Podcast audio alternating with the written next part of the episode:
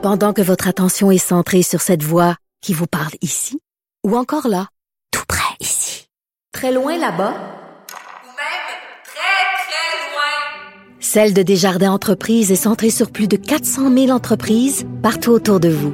Depuis plus de 120 ans, nos équipes dédiées accompagnent les entrepreneurs d'ici à chaque étape pour qu'ils puissent rester centrés sur ce qui compte, la croissance de leur entreprise. Cube Radio. Cube Radio.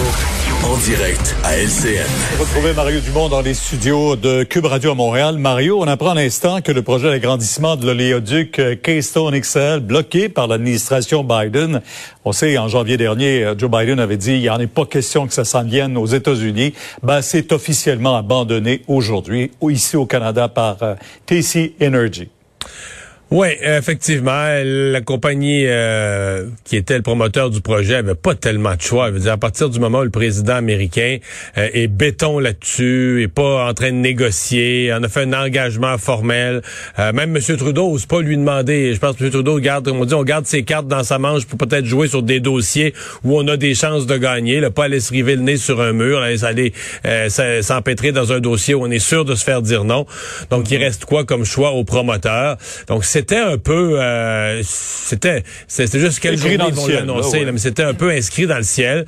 Ça reste, tu sais, les pipelines ont mauvaise presse parce qu'ils transportent du pétrole qui a mauvaise presse avec des changements climatiques. Mhm. Il reste que malgré la transition énergétique, euh, on va utiliser du pétrole à moins d'être irréaliste. On sait qu'on va utiliser du pétrole encore pendant quelques décennies pour des missions essentielles, autant pour de la fabrication mhm. euh, que pour du transport, et que les pipelines sont une façon sécuritaire de les transporter, mais sont devenus très difficiles, les nouveaux projets sont devenus très difficiles à justifier sur le plan de l'opinion publique un dur coup pour l'Alberta, euh, oui, ah qui euh, l'an passé encore avait investi un milliard et demi pour relancer ce projet-là.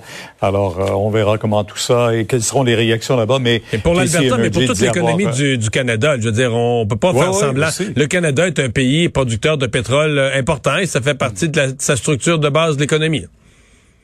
Ouais. Euh, il y aura un assouplissement à la frontière, pas pour TC Energy, mais pour euh, les passagers, les voyageurs. Euh, ça sera plus obligatoire la quarantaine. Ça, ça, ça soulage en tout cas. Et les Canadiens qui vont rentrer et sortir du pays auront au moins cet, cet argument-là. Là. Ma réaction, Pierre, c'est logique. C'est logique avec ce qu'on dit à la population à propos euh, des deux doses de vaccin. Là, on a expliqué aux gens à quel point c'est important de, se faire vacciner. Bon, une première dose, une certaine protection, c'est bon, mais que la vraie protection, la véritable sécurité, c'est d'avoir ces deux doses.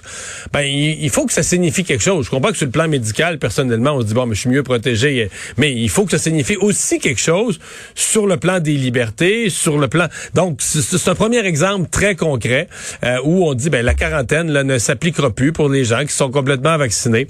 Alors c'est pour moi là, c'est juste logique, c'est très bien. Euh, ça va s'implanter graduellement.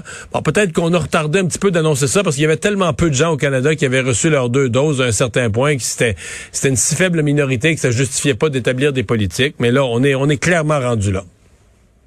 Ouais. Euh, hier, on en parlait justement de cette réflexion de Justin Trudeau qui a fait un amalgame avec euh, la tragédie de London et la loi 21 au Québec. Il y en a plusieurs aujourd'hui qui ajoutent euh, leurs commentaires. Commentaire très dur, là, entre autres du chef du, Bloc québécois, Yves François Blanchet. On est, on est, on est, on est aux limites de ce qui serait le manque de respect là, quand on, on invective le premier ministre on traite son propos de ni plus ni moins que de stupidité, etc. Puis personne blâme vraiment François Blanchette. En fait, ça en dit long à quel point euh, l'opinion est sévère envers Justin Trudeau. On s'imagine mal. D'abord, il y a deux indécences là-dedans, Pierre. D'abord, que le Canada anglais, dans la ville de London, en Ontario, survient un événement tragique, épouvantable. Euh, bon, on a vécu ça au Québec, à la mosquée de Québec. Mhm. Introspection nécessaire, questionnement sur la société. Mais comment à London, en Ontario, on arrive à blâmer la loi 21 du Québec? C'est indécent. Ça n'a pas de bon sens. À la place de se regarder dans le miroir, de se poser des questions, de faire un débat sérieux, au Canada anglais, on fait dévier ça là-dessus. Alors, c'est déjà indécent, ça. Mais là, ensuite, que Justin Trudeau lui glisse, qui a défendu ça au point de départ, qui a défendu le Québec, qui a dit qu'il n'y a pas de rapport, mais là, les journalistes se faisant existants s'est mis à glisser, puis jusqu'à glisser, à dire que faire un parallèle entre les symboles de la, les symboles religieux que la laïcité veut interdire pour les personnes en autorité, puis là, ben, si on a porté le masque, les gens pourraient porter un symbole religieux. C'est sincèrement, c'est absurde. C'est incroyable que ça a été dit par un premier ministre. Je pense que ça va être l'objet certainement de la, prochaine campagne électorale. Les gens vont revenir là-dessus sans aucun doute aussi.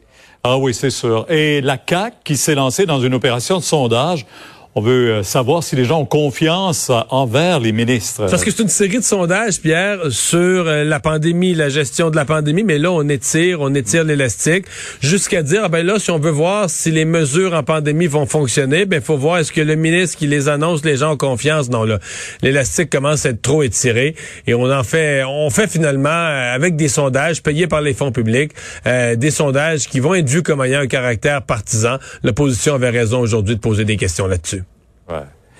Et ça aussi, on va en parler certainement encore beaucoup. Merci Mario, on vous écoute demain dès 10h sur LCN. Au revoir.